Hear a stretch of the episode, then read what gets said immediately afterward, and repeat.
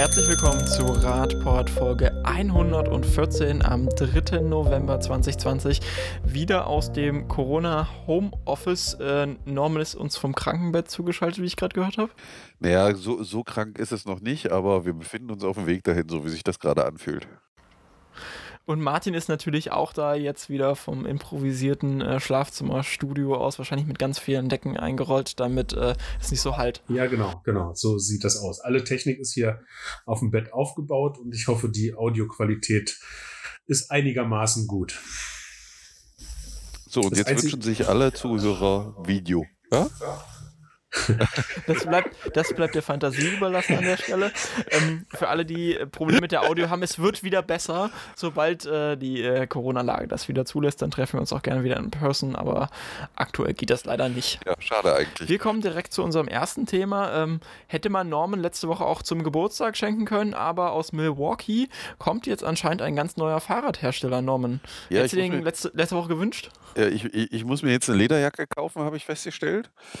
Äh, weil der eine oder andere Hersteller scheint doch äh, das Thema Fahrrad für sich zu entdecken. Und äh, bei dem Hersteller hier handelt es sich um eine der bekanntesten amerikanischen Motorradmarken, Harley Davidson, die äh, hier einen Prototypen vorstellen für ein E-Bike und im Endeffekt mit auf den Markt aufspringen und sich äh, damit auch von ihrem aktuell, also heute Abend, wo wir aufnehmen, ist er ja auf jeden Fall noch Präsident, äh, entfernen, der äh, das wahrscheinlich gar nicht so gerne sieht. Ja. Ja, genau. Also jetzt endlich mal, ähm, anscheinend scheint das ja ein Trend zu sein, dass man auch sagt, da möchte man noch in den Markt mit rein. Ja, ich finde das sehr spannend, ähm, dass äh, so ein, also äh, es ist ja völlig überraschend, dass jetzt gerade so ein, so, ein, so ein Platzhirsch wie Harley Davidson auch auf die, äh, auf die Idee kommt, äh, sich im, im E-Bike-Markt zu engagieren.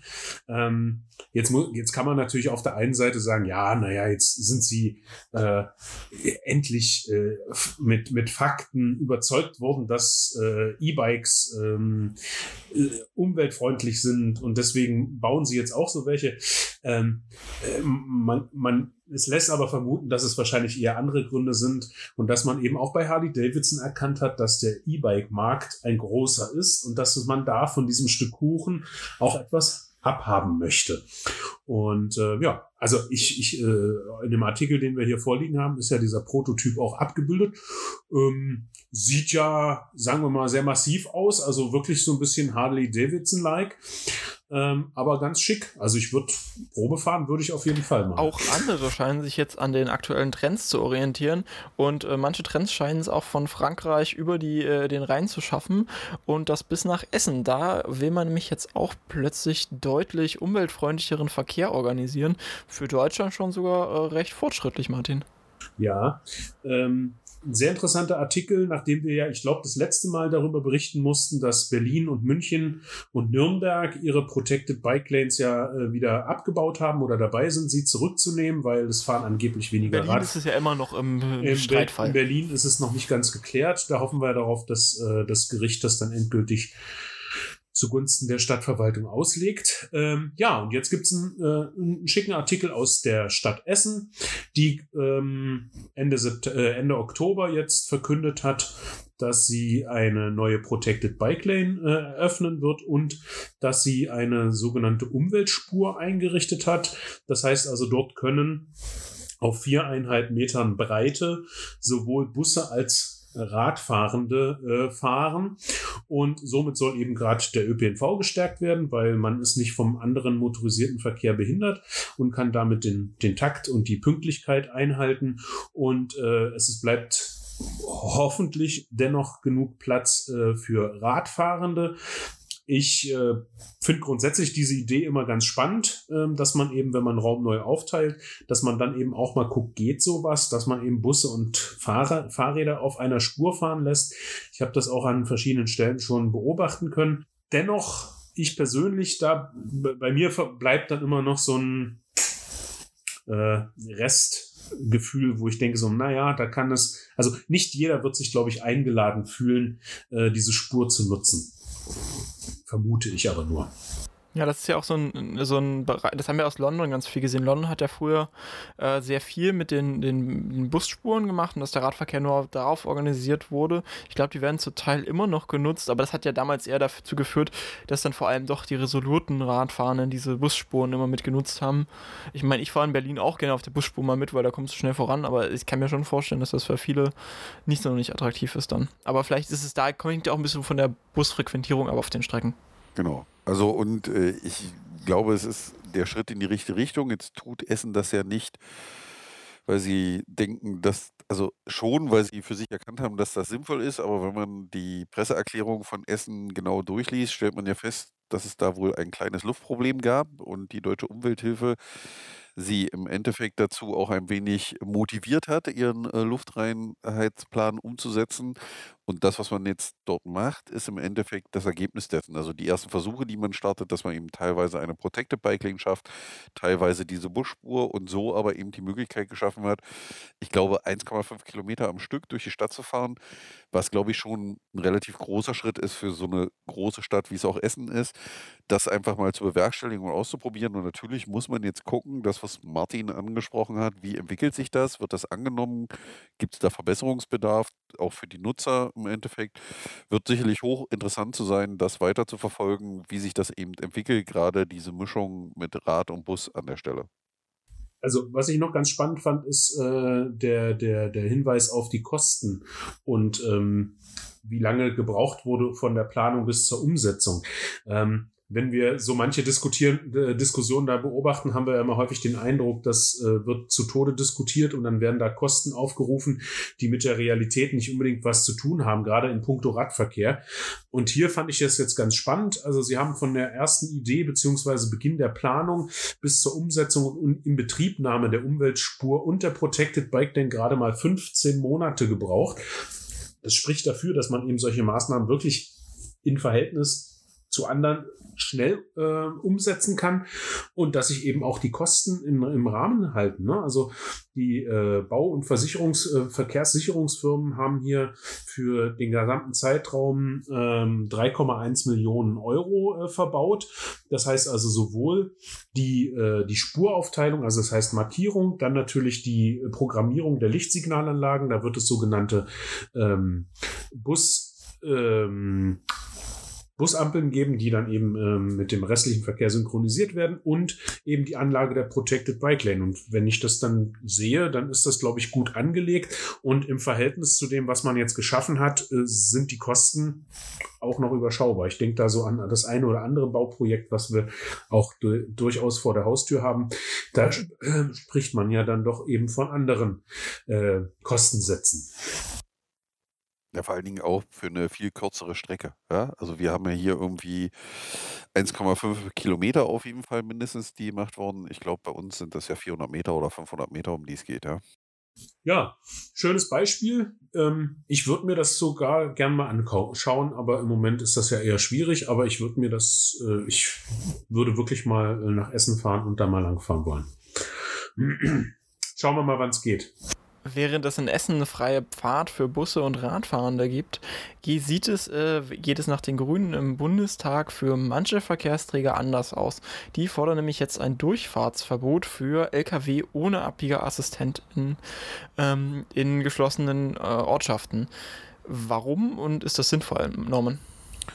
Ja, also die Grünen tun ja nur etwas, was scheinbar die Politik oder der Verkehrsminister nicht in der Lage ist umzusetzen, weil der Verkehrsminister ja die ganze Zeit darüber philosophiert, dass das ein europaweites Problem ist und dass man europaweit äh, angehen muss, wenn es um die verpflichtende äh, Einbau von Abbiegeassistenten geht. Und die Grünen gehen eben einen neuen Weg, weil wenn man die Medien verfolgt und sieht, wo kommen Radfahrende und Fußgehende äh, ums Leben im Straßenverkehr, dann sind es sehr häufig diese Rechtsabbiegeunfälle, also Abbiegeunfälle, die passieren, wo jemand nicht guckt und dadurch dann ein Mensch zu Schaden kommt. Und die Grünen gehen eben einen neuen Weg und sagen, wir bringen jetzt einen Gesetzentwurf ein und erklären äh, die Ortschaften zu äh, verkehrssicheren Zonen und die dürfen nur befahren werden, wenn man Abbiegerassistenten hat. Also man erklärt die zur Verkehrssicherheitszonen im Straßenverkehr und sagt, wenn du keinen Abbiegerassistent hast, darfst du da nicht reinfahren.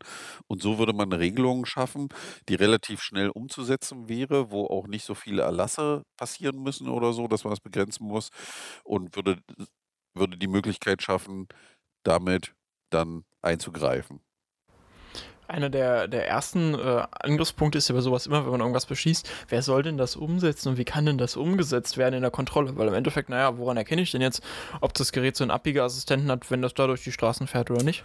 Na, muss ich einfach mal kontrollieren mit der äh, Polizei. Ist doch kein Problem. Genau. Also theoretisch könnte man ja, da gibt es ja die Rastplätze, auf denen abgestellt wird, oder wenn genau. zugestellt wird, könnte man ja stichprobenartig äh, theoretisch einfach mal kontrollieren. Das wäre natürlich eine gute Möglichkeit, das umzusetzen. Da müssen die Strafen aber entsprechend hoch genug sein, falls dann ähm, das ja, eben nicht es gibt ja auch so ein paar Mautbrücken, da kann man ja auch feststellen, welche LKWs das sind, die da fahren. Aber die sind, glaube ich, nicht so häufig in den Städten. Ja, aber wenn LKW A nicht mehr am Mautbrücke C vorbeifährt, dann ist er vielleicht in die Stadt reingefahren, oder? Ja, ich glaube, das ist schon wieder ein zu aufwendiges ja, ja, System. Okay. Ich glaube, das Stichproben, das, das Ding Im wird schon gut äh, funktionieren. braucht die Polizei ja nur kontrollieren die Fahrzeuge, anhalten, feststellen, ist ein Abbiegeassistent drin, darf er einfahren, darf er nicht einfahren und dann ist das relativ schnell geklärt, das Thema.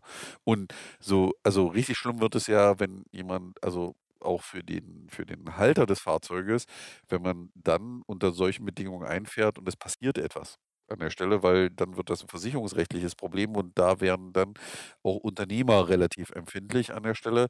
Das heißt, entweder werden sie da mit ihren Fahrzeugen dort nicht mehr reinfahren, weil die nicht ausgerüstet sind, oder selber schnell für die Nachrüstung sorgen, weil man muss natürlich irgendwo einen Druckmoment aufbauen um die Situation zu verbessern. Und da hilft eben nicht, eine Imagekampagne zu machen, so wie es der Verkehrsminister aktuell fährt, mit äh, äh ich habe den Abbiegeassistenten. Ich habe den Assi. Ich, ich wollte das jetzt nicht sagen. Ich finde diese, also schon allein die Bezeichnung. Äh, nee, äh, man muss das, muss das in dieser Form kommunizieren, damit man klar im Kopf hat, was das für eine Kampagne ist. Ja, genau. Aber ich glaube, sie, sie, also durch den Slogan drückt die Kampagne alles aus. Natürlich gibt es das ein oder andere Unternehmen, das macht das freiwillig, aber wenn ein Unternehmen das freiwillig macht, haben sie meistens schon dieses Verkehrssicherheitsproblem erkannt. Das Vor allem auch diese Unternehmen, die das freiwillig machen, die werden ja praktisch im Markt benachteiligt, weil die müssen ja diese Mehrkosten tragen, genau, diesen die, die Aufwand und so weiter und die anderen nicht. Genau, obwohl sie ja sogar was für die Gesellschaft tun. Genau, die tragen die Mehrkosten, die bilden wahrscheinlich vorher ihre Fahrer schon gut aus, also indem sie hinterher sind, weil sie eben nicht wollen, dass etwas passiert, sagen dann, okay, wir, wir bauen noch den Abbiegeassistenten ein und benachteiligen sich im Endeffekt immer, weil das sind ja alles Kosten, die entstehen, die irgendwie gedeckt werden müssen und die ihnen einen Wettbewerbsnachteil bedeuten. Und so würde man auch hier wieder für Wettbewerbsgleichheit sorgen. Deswegen ist dieser Vorschlag der Grünen in meinen Augen erstmal in die richtige Richtung, weil so also muss es laufen. Es hat ja, es ist das ist das alte Spiel. Der Gesetzgeber schafft den Rahmen und in diesem Rahmen kann sich dann etwas entwickeln. Und gerade bei diesem Thema haben wir diesen Rahmen noch immer nicht. Es wird seit Jahren diskutiert. Wir haben jeden Tag, fast jeden Tag, fast jede Woche äh, schwere Verkehrsunfälle mit Lkw- und Radfahrerbeteiligung, manchmal eben auch tödlich, viel zu oft. Und wir haben auch das letzte Mal ja drüber gesprochen. Das ist der richtige Weg. So kann man nicht nur den Unternehmen, also auch teilweise ja den, den, den kommunalen Unternehmen, die äh, in ihrer Verantwortung dann solche Assistenten schon verbaut haben, sondern äh, entgegenkommen und ihnen sagen, ja, das ist der richtige Weg, sondern eben auch Alternativen fördern. Wie oft sagen wir, nein, es muss nicht zu, zu jedem, äh, zu, für jede Lieferung ein LKW benutzt werden. Das System mit den, äh, mit den Umschlagpunkten in der Stadt, also den sogenannten Mikrohubs, ähm, das eben ähm, zu zentralen Punkten angeliefert wird, wird und die Verteilung in der Stadt dann mit Alternativen ähm, passiert, beispielsweise mit, mit Lastenfahrrädern oder äh, größeren Lastenfahrrädern, die es ja auch gibt. All das würde dadurch zusätzlich unterstützt werden und auch aus meiner Sicht ist es eben genau der richtige Weg. Ähm, das wird aber natürlich noch eine Diskussion werden. Äh, hier unter dem Artikel, den wir hier haben in der Verkehrsrundschau, gibt es ja dann auch äh, einen, einen Kommentar von jemandem, der wahrscheinlich Lkw-Fahrer ist, der das Ganze nur Realität, realitätsfern nennt. Aber realitätsfern ist aus unserer Perspektive eben, dass wir nach wie vor eben immer wieder monatlich tödliche Verkehrsunfälle zu vermelden haben, mit dem gleichen schematischen Ablauf, rechtsabbiegender Lkw. Man hat es immer noch nicht internalisiert, dass in der STVO steht mit Schrittgeschwindigkeit Möglichkeit. Also genau der richtige Schritt. Ich hoffe, es geht durch. Okay, von äh, Deutschland kommen wir jetzt einmal über den großen Teich und wir kommen nach Amerika in die USA. Dort äh, zeigt jetzt mal wieder eine Studie, dass der, äh, das, das Mehrbauen von Spuren und Straßen irgendwie dem Stau nicht abzuhelfen scheint, Norman. Ja, äh, wie immer, also was heißt wie immer? Also, die Amerikaner sind ja dafür bekannt, wenn man die Bilder kennt. Mir ist das gestern erst wieder aufgefallen. Wir haben, glaube ich, irgendwie zwei amerikanische Serien gesehen oder Bericht über amerikanische Städte und das erste, was man gezeigt hat, sind Highways. Und äh, wenn man sich das anguckt, ist ja die Logik immer das Gleiche. Äh, man hat irgendwie Stau und dann ist die Lösung relativ schnell, nach der alle rufen wir bauen eine zusätzliche Fahrspur, dann passen da mehr Autos hin, ist weniger Stau, läuft flüssiger. Das ist ja so die normale Herangehensweise, wenn man als erstes drauf guckt. Ja, da muss mehr Wasser durch die Leitung, also mache ich die Leitung größer. Das funktioniert auch, ja, wenn man sich das anguckt, weil man hat das untersucht. Das funktioniert auch gerade am Anfang, ja, wenn man die Straße aufmacht, funktioniert das dann sehr gut, dann fließt der Verkehr besser ab. Das Problem ist aber, dadurch, dass der Verkehr dann besser fließt, sorgt es dafür, dass mehr Menschen sich entscheiden, entweder das Auto öfter zu benutzen oder auch zusätzlich aufs Auto umzusteigen. Was dann zur Folge hat, dass in einem überschaubaren Zeitraum dahinter es dann dazu kommt, dass dieselbe Straße, die vorher meinetwegen dreispurig war, jetzt vierspurig ist, besser läuft, dann plötzlich schon wieder nicht läuft und man schon wieder im Stau steht. Ja, den Weg, den man dann geht, ist, man baut dann eine fünfte, sechste Spur. Also ist, ich glaube, aus äh, San Francisco oder so kennt man diese Videos, wo so sechsspurige Autobahnen sind, die äh, voller Autolichter sind, die da rumstehen. Das heißt, diese Studie zeigt eben, dass das nicht zum Ziel führt, sondern dass mehr Fläche für den Autoverkehr auch mehr Autoverkehr heißt und man kann das dann später so konnte das sogar später beweisen, indem man eben äh, vorrechnen konnte, dass die tagtägliche gefahrene Strecke pro Tag äh, in Meilen in den Ballungsräumen eben von 21 auf 25 Meilen pro Tag gewachsen ist. Und was der Bericht dann auch zeigt, ist, dass wir dieselbe Situation in Deutschland erleben. Ja, also mit der Zersiedlung, rausfahren, ziehen ins Grüne, Autobahnen hinbauen, motiviere ich nur mit viel mehr Menschen dazu, das Auto zu nehmen, weil ich mit dem am schnellsten in der Stadt bin. Und man sieht an solchen Studien eben, dass es keine Lösung ist, die Straßen breiter zu machen, sondern dass man andere Lösungen finden muss, mit denen die Leute einpendeln können und die auch deutlich effektiver sind. Um andere Lösungen geht es in unserem lokalen Beispiel. Wir kommen nach Sachsen-Anhalt. Da hat die Landesregierung jetzt so auf den letzten Metern vor der Landtagswahl dieses Jahr noch entdeckt, dass es da für den Radverkehr irgendwie noch was auf der To-Do-Liste gab, Martin oh ja, da äh, hat man sich jetzt, äh, wie man das so macht, kurz vor der Prüfung, ne? dann fängt man doch an, irgendwie schnell nochmal in die Unterlagen zu gucken, damit man nicht ganz ähm, äh, versagt. Ähm, ja, und so ist das jetzt auch hier gelaufen. Das Ministerium für Landesentwicklung und Verkehr hat in den letzten Jahren äh, unter Beteiligung mehrerer Akteure den Landesradverkehrsplan neu äh, aufgestellt, also wirklich komplett neu gedacht und auch aufgestellt. Ähm, wir haben uns unter anderem da auch beteiligt. Und in diesem Entwurf, der jetzt äh, vorliegt und zu dem man sich auch äußern kann, äh, da ist äh, das, das klare Signal, dass man eben nicht mehr so wie in den vergangenen Jahren den Schwerpunkt auf, ähm, auf den Tourismus, den Radtourismus äh, setzen möchte, sondern eben auch den Alltagsradverkehr äh, fördern möchte. Und ja, es stand schon 2016 so im Koalitionsvertrag der drei Parteien, die sich da zusammengefunden haben.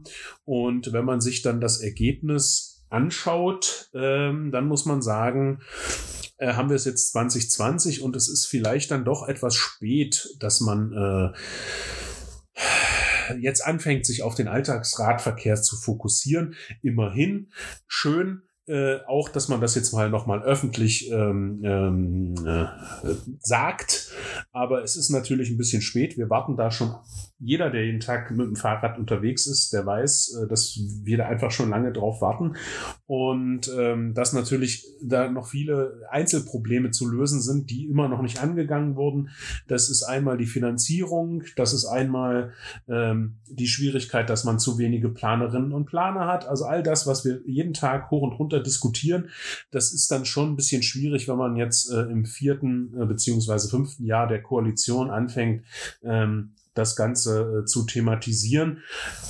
Immerhin, der Landesradverkehrsplan, der jetzt vorliegt, ist auf jeden Fall etwas anderes, als wir das aus den letzten Jahren kannten. Und ähm, es ist immer gut, wenn man einen guten äh, Entwurf hat und wenn etwas vorliegt, mit dem man auch wirklich arbeiten kann. Aber allein das ist es eben noch nicht. Wir müssen eben dann, was heißt wir, die handelnden Akteure müssen jetzt eben dann auch dahin kommen, dass der Landesradverkehrsplan umgesetzt wird. Und ähm, das wollen wir Ja, mal noch dafür sehen. kann man ja dann zur Landtagswahl das richtige Kreuzchen machen. Korrekt. Das ist ja dann die Korrekt. Frage, wo mache ich das Kreuzchen mit der Landtagswahl? Und da kann man ja vorher nochmal bei den Parteien anklopfen und fragen, wie Exakt. steht ihr denn dazu bei der Umsetzung? Und danach kann man dann entsprechend seine Wahlentscheidung treffen. Exakt, exakt. Und mit diesen äh, demokratischen Worten entlassen wir euch aus dieser Folge des Podcasts für diese Woche. Äh, ihr habt noch die klassische Ausgabe, die Norman euch jetzt gibt. Was ist die klassische Ausgabe? Ich wollte jetzt noch mal am Äh, Aufgabe, Fahrradklimatest erinnern. Genau, der äh, noch bis Ende November äh, läuft, um einfach das Fahrerklimatest, das Fahrerklima in der eigenen Region zu bewerten. Und natürlich, wer in Magdeburg wohnt, äh, Unterschriftenliste ausdrucken und Ratentscheid unterschreiben, der ja läuft, äh, und äh, damit auch äh, politischen Druck zu machen, damit es endlich vorangeht. Also wir sind jetzt im Moment in Sachsen-Anhalt bei 2400 Teilnehmenden. Ne? In bundesweit sind wir über 200.000 beim Fahrradklimatest. Das sieht schon gut aus, aber da ist Luft nach oben. Also jeder, der nochmal die Aufforderung, jeder und jede, die noch nicht teilgenommen hat, tue dies bitte und äh, verbreite es auch weiter. In dem Sinne, macht das. Tschüss und bis nächste Woche. Gute Fahrradfahrt. Bis später. Tschüss. Bis, äh, bis demnächst, genau. Ciao.